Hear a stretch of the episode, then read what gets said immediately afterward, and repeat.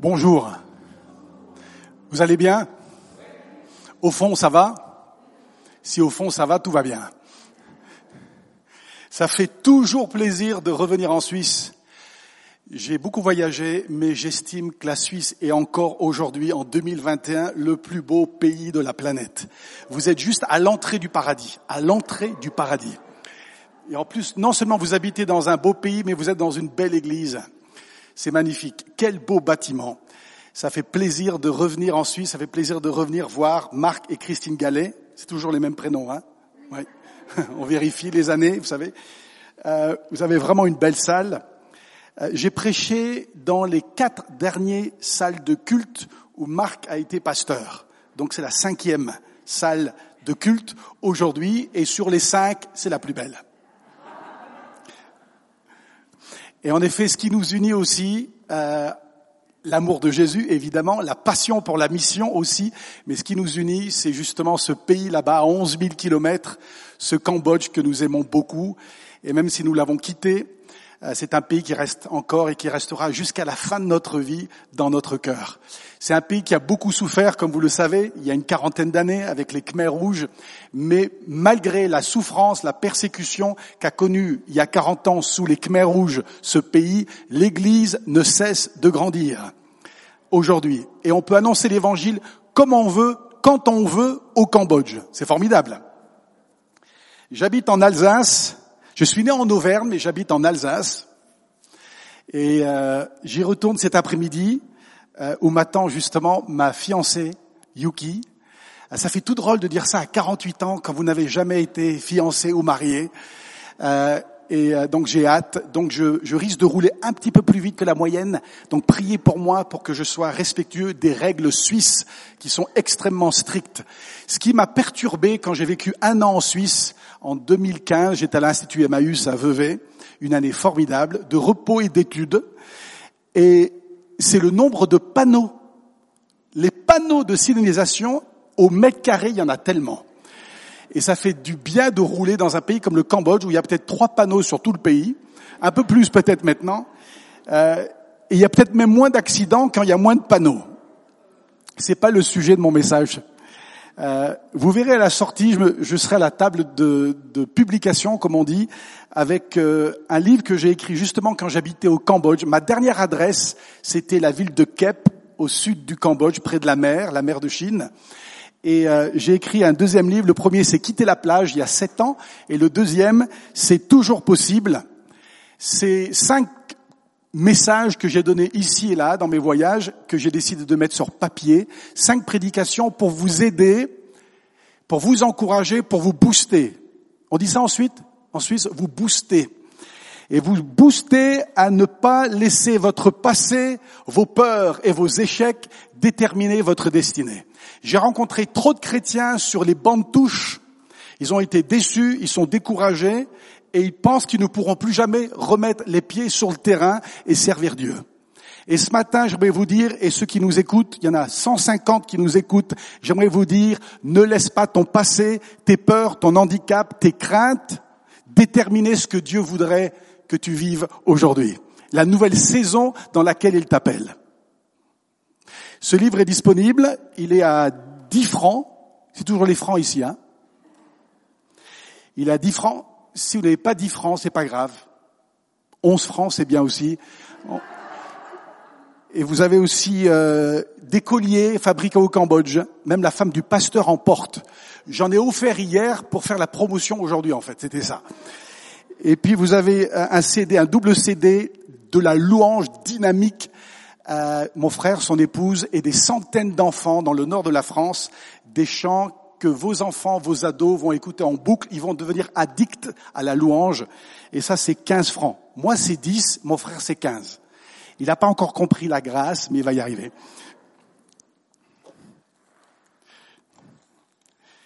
J'ai intitulé le message pour ce matin, ça pourrait devenir un slogan qu'on pourrait mettre sur un t-shirt, peut-être en deux, en deux temps.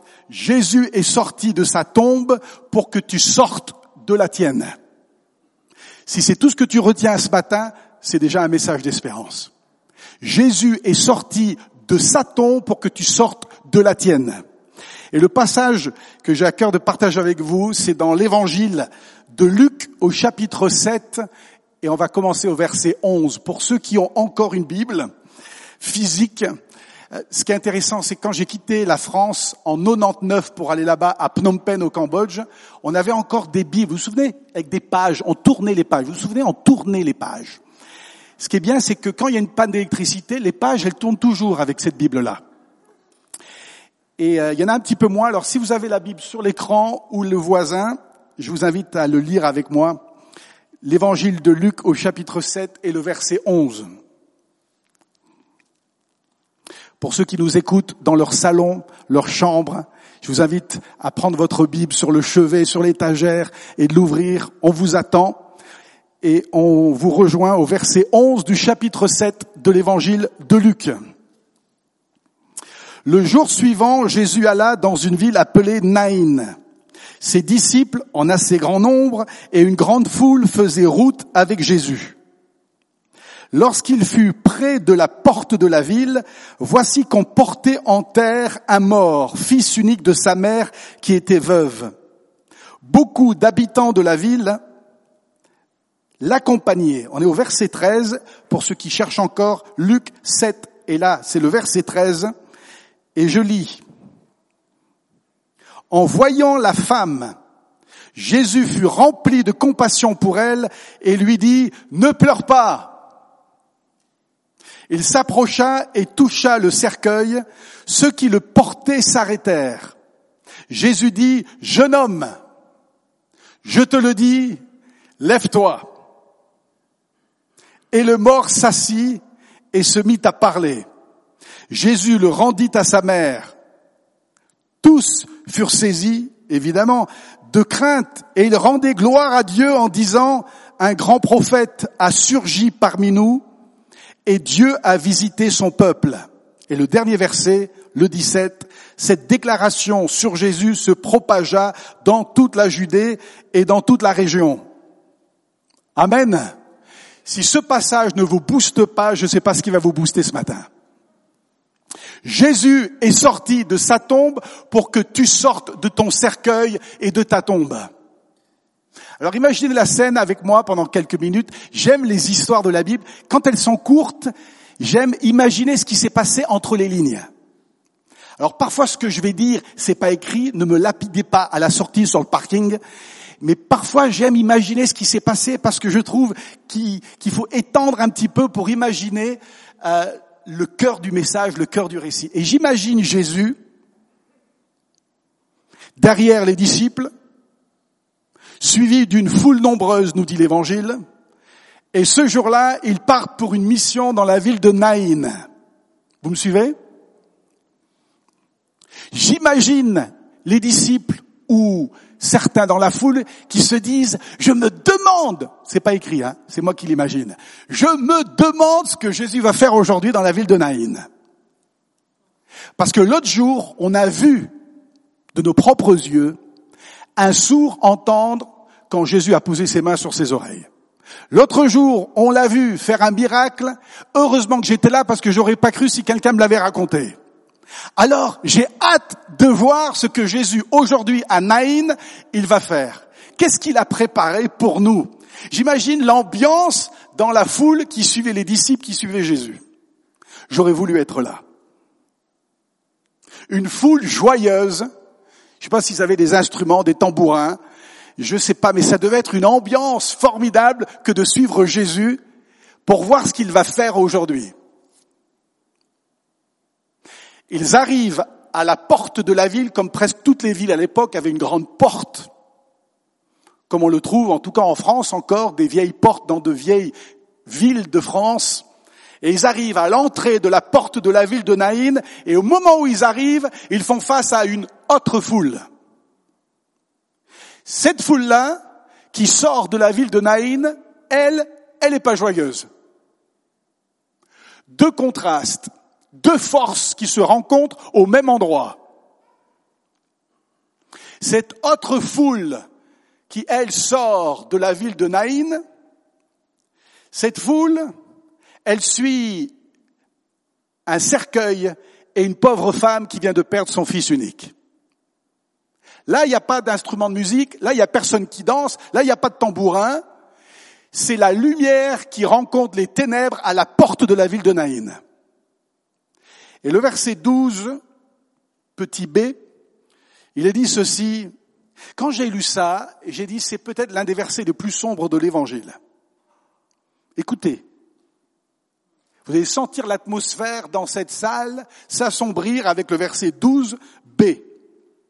Voici qu'on portait en terre un mort, c'est pas fini, virgule, ça va s'assombrir encore un peu plus, fils unique de sa mère qui était veuve. Ça c'est lourd. C'est lourd parce que déjà elle est veuve. Elle a perdu son mari. Comment? On ne sait pas. J'imagine que quand elle a perdu son mari, le peu de réconfort, c'était de savoir que j'ai quand même encore un fils. J'en ai qu'un.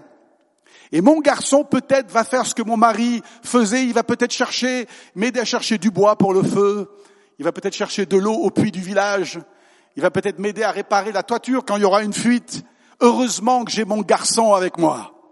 Je suis fier de mon fils. C'est le seul. Et puis un jour, on ne sait pas, la Bible n'en parle pas, un jour, lui aussi il est mort. Le mari il est mort, le fils unique est mort. Il n'y en a plus, il n'y a plus rien, c'est fini. Et ce jour-là, à la sortie de la ville de Naïn, cette femme se souvenait peut-être de son mari qui est décédé et maintenant elle suit le cercueil de son fils unique. Verset 12b, c'est lourd. Avant la résurrection, c'est lourd avant l'espérance, c'est lourd. Vendredi saint, c'est lourd, c'est saint, mais c'est lourd.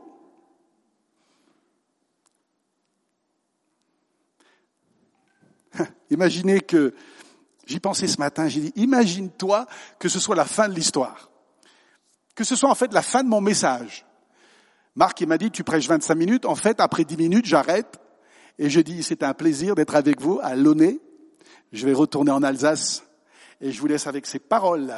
Verset 12, petit b. Que Dieu vous bénisse. Et pour tous ceux qui nous écoutent, bonne journée, joyeuse Pâques. Imaginez que ce soit la fin de l'histoire. Parce que c'était prévu. Il y a un enterrement, ils vont tous pleurer autour du cercueil de ce fils unique, ils vont consoler la veuve pour lui dire, écoute, on est avec toi, tu as besoin d'un coup de main, tu nous appelles, tu seras pas toute seule. Toute la ville de Naïn est avec toi, mamie et c'est la fin de l'histoire. Imaginez que ce soit la fin de l'histoire, de l'histoire avec un grand H quand Jésus est mort sur la croix, et que ce soit la fin. D'ailleurs, comme tous les fondateurs de toutes les religions, ils sont morts, point. On dit point barre, pour être sûr que c'est fini. Il n'y a plus rien. Imaginez que ce soit la fin aussi pour nous. Imaginez que notre religion chrétienne s'arrête à la croix à vendredi saint. La différence entre l'Église et toutes les religions du monde, c'est que notre fondateur ne s'est pas arrêté à sa mort. Amen. Heureusement que deux jours, on dit trois jours, mais c'est deux jours dans notre calendrier, deux jours plus tard, le dimanche matin, tout a changé. Je lisais cette semaine un extrait d'une histoire de Billy Graham, ce célèbre évangéliste américain qui est qui est décédé il n'y a pas très longtemps. Il était presque centenaire. Encore un peu, il aurait été centenaire, Billy Graham. Et quand il était très connu, il voyageait à travers le monde et un jour il était en Allemagne pour une grande campagne d'évangélisation. Il était invité à prendre le café avec euh, l'ancien euh, chancelier Adenauer. Certains l'ont peut-être connu. Et Billy Graham, dans son histoire, il dit, je m'attendais à un chancelier allemand rigide, imposant, qui n'aurait peut-être jamais abordé les questions spirituelles. Et il a été surpris, après les salutations, il s'installe, le chancelier et l'évangéliste américain. Et le chancelier regarde le prédicateur et lui dit, Monsieur Graham, j'ai une question à vous poser. Quelle est la chose la plus importante au monde? Billy Graham allait répondre, mais c'est le chancelier qui a répondu à sa propre question.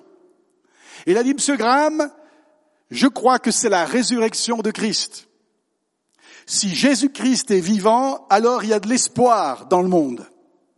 Mais si Jésus-Christ est dans la tombe, alors je ne vois aucune lueur d'espoir à l'horizon.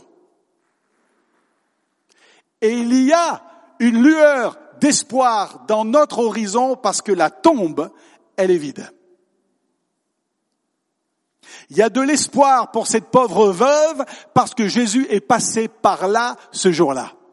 C'est intéressant comment à la porte de Naïn, vous avez la résurrection et la vie qui fait face à la mort et la peur.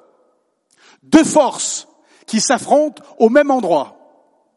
La résurrection et la vie va toujours gagner sur la mort. Jésus va toujours gagner sur ta mort, sur tes peurs, sur l'esprit de mort.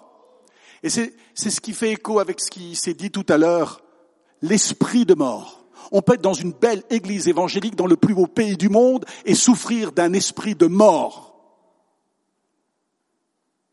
C'est pas l'endroit qui change l'esprit de mort, c'est la résurrection. C'est la personne de Jésus qui change la mort en toi en vie. Le verset 13, finalement, il y a un peu de lueur. Il y a un peu d'espoir. Il est dit, verset 13, petit a, en voyant la femme. Hum, c'est déjà pas mal, hein c'est pas n'importe qui qui voit cette pauvre veuve, c'est Jésus. Est-ce qu'elle sait, cette dame, que c'est Jésus, fils de Dieu, qui vient de la voir? Jésus, il aurait pu dire à ses disciples et à la foule joyeuse qui suivait avec des tambourins, il aurait pu dire, on se calme, il y a un enterrement on calme sa joie, quelques instants, un peu de respect pour cette pauvre veuve, paraît-il, c'est son seul fils et il vient de mourir. On a un programme chargé à Naïn, les frères.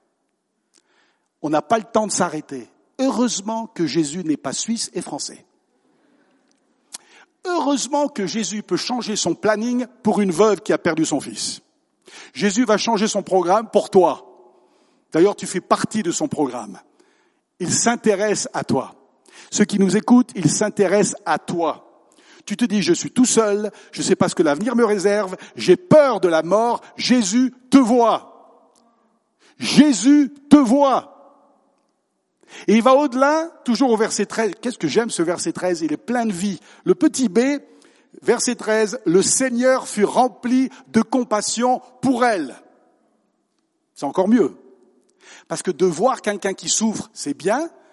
Elle, sent qu'elle existe, qu'elle n'est pas oubliée. Mais de sentir la compassion, ça c'est tellement mieux. On peut voir un clochard ou un mendiant, comme j'en voyais de temps en temps à la gare de Lausanne, des gens qui mendissent. On peut les voir, ça change rien. D'avoir de la compassion pour eux, déjà, c'est un pas de plus.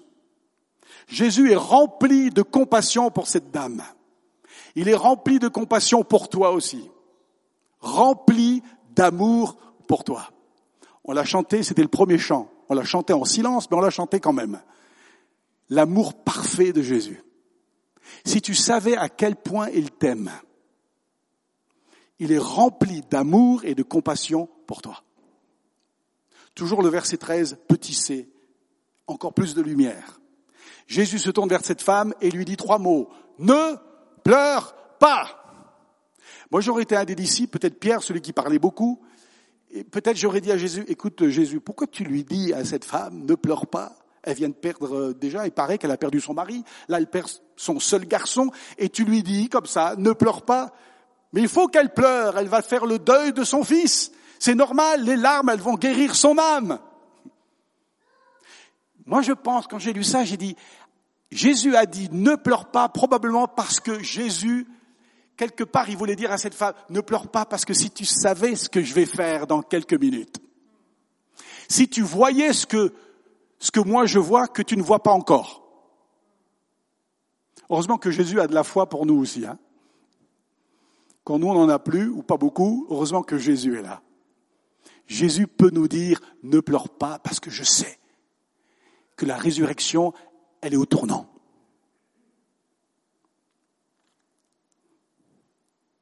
Et le verset 14, le dernier verset, il est dit, Jésus s'approcha et toucha le cercueil. Jésus s'engage. Il pose ses mains, il touche le cercueil. J'imagine ces deux foules, la joyeuse qui s'est un peu calmée quand même, et puis la très malheureuse qui comprend rien. Jésus vient de toucher le cercueil de ce fils unique. Jésus s'engage. S'il touche le cercueil, c'est que quelque chose va se passer. Si tu laisses Jésus te toucher, quelque chose va se passer. J'ai vu trop de vies changer trop de vies changées que je crois en l'évangile. Je crois en la puissance de la résurrection. Je me souviens, je relisais, je relisais ce livre qui, qui est pas mal quand même. Et je suis allé à la page 7. J'ai retrouvé l'histoire et je vais terminer avec cette histoire.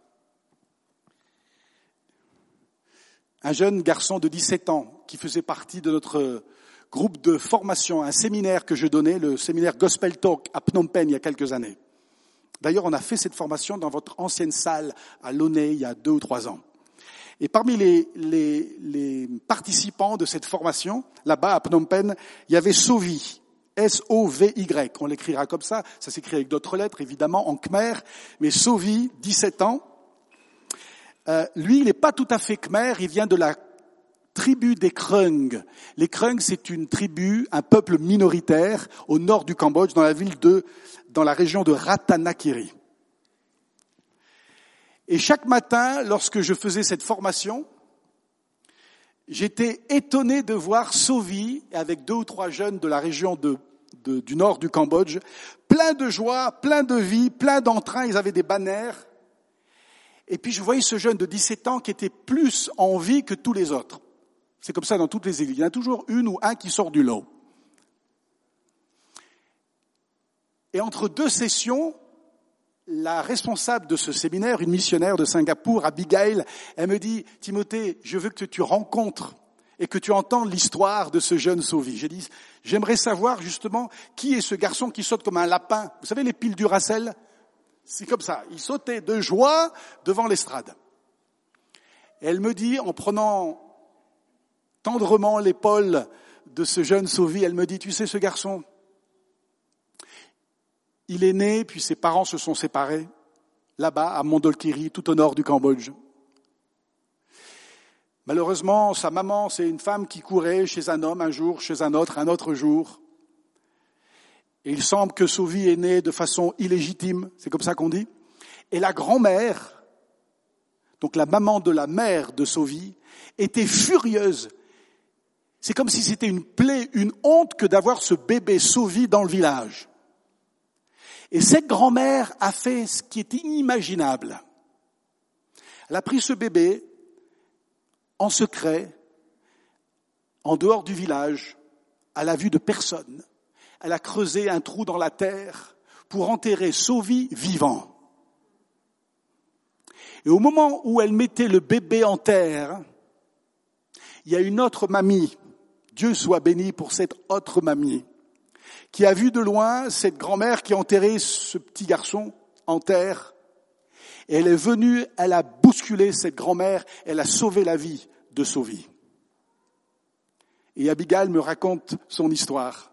Et je vois ce jeune de 17 ans et je dis, je pense savoir pourquoi il est le plus joyeux de tous les participants.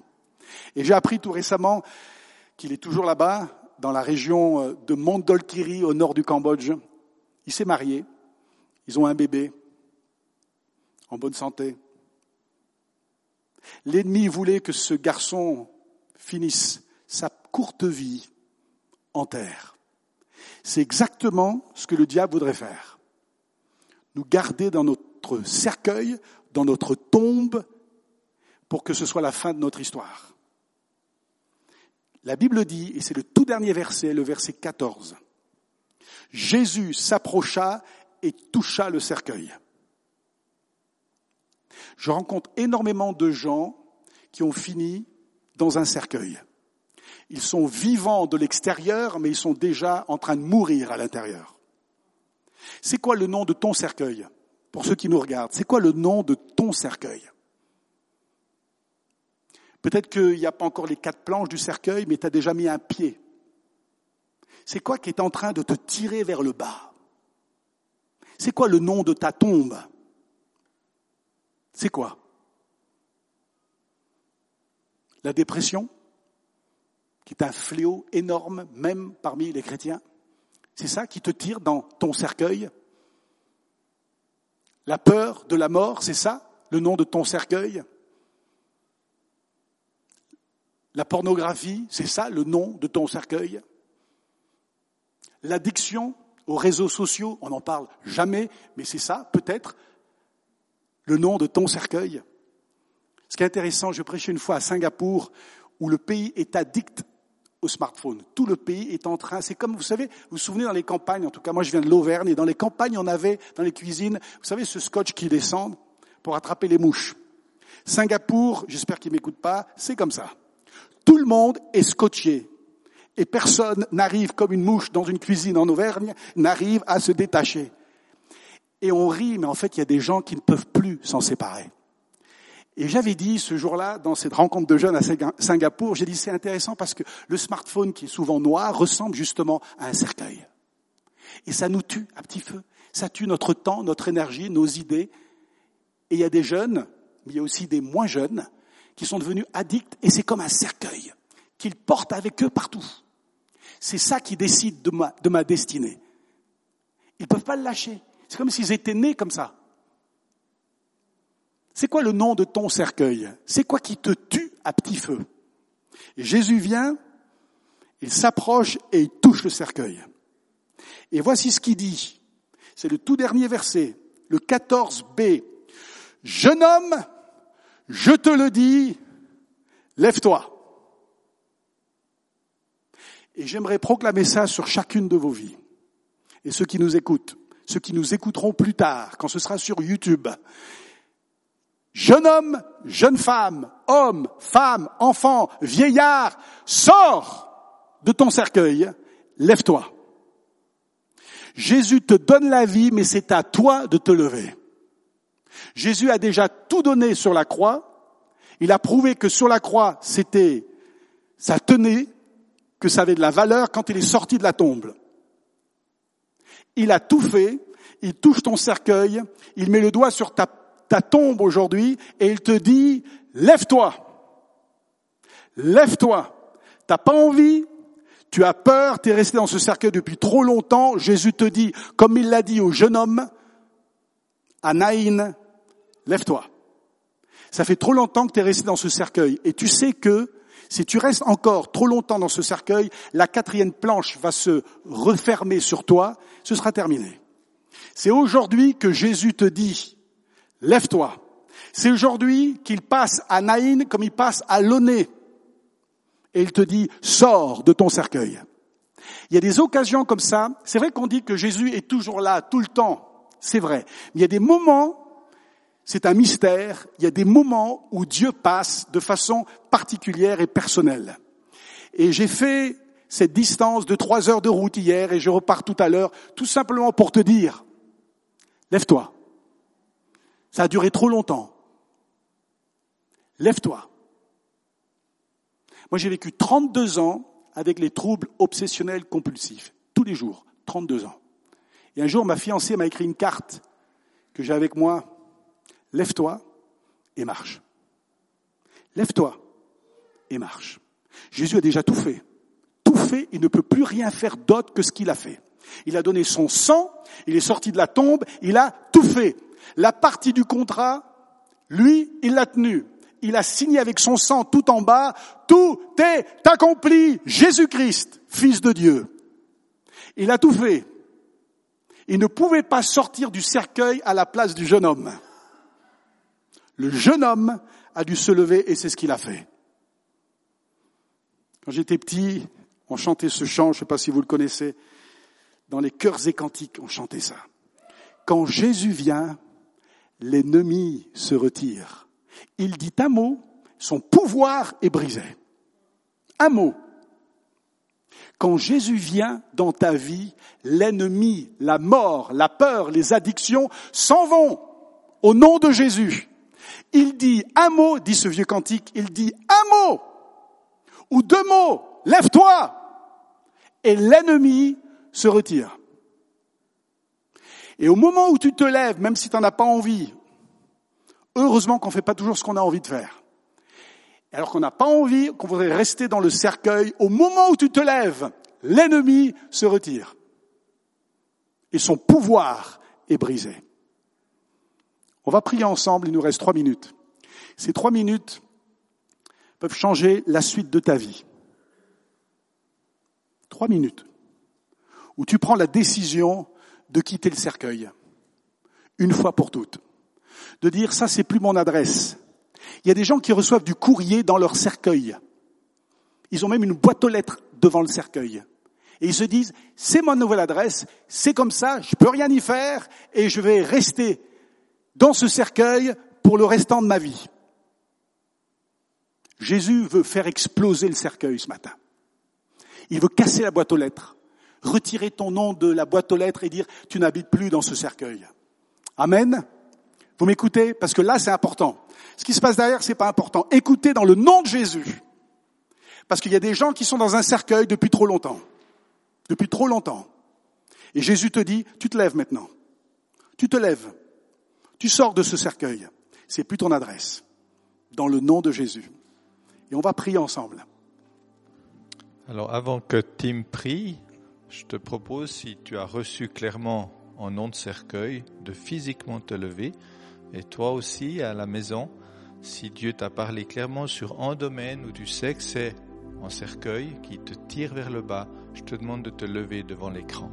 Est-ce qu'on peut faire ça simplement? Donc si Dieu t'a parlé, lève-toi à ta place sur le domaine où tu as été interpellé et Tim va, prier pour vous. Vas-y, lève-toi à ta place. C'est un pas de foi de se lever. Quand tu te lèves, tu dis cercueil, t'es plus, t'es plus mon domicile. C'est tellement difficile à faire parfois, mais ce geste-là, c'est ce que ce jeune homme a fait. Quand tu te lèves, tu quittes le cercueil. Et parfois, pour nous qui avons voyagé avec Jésus depuis des années, c'est plus difficile de se démarquer, de se lever. Mais fais-le, fais-le. Et pour ceux qui nous écoutent, tu quittes le cercueil. Et j'ai cette pensée dans mon cœur, il y a des gens qui sont dans le cercueil, ou il y a des gens qui voudraient te garder dans le cercueil. Tu as fait une bêtise, tu as raté le coche, tu t'es pas comporté comme tu devrais, et il y a des gens, par leurs paroles, ils voudraient te garder dans ton cercueil. C'est pas eux qui décident. Hello? C'est pas eux qui décident de ta destinée. C'est Jésus. Et Jésus te dit, lève-toi.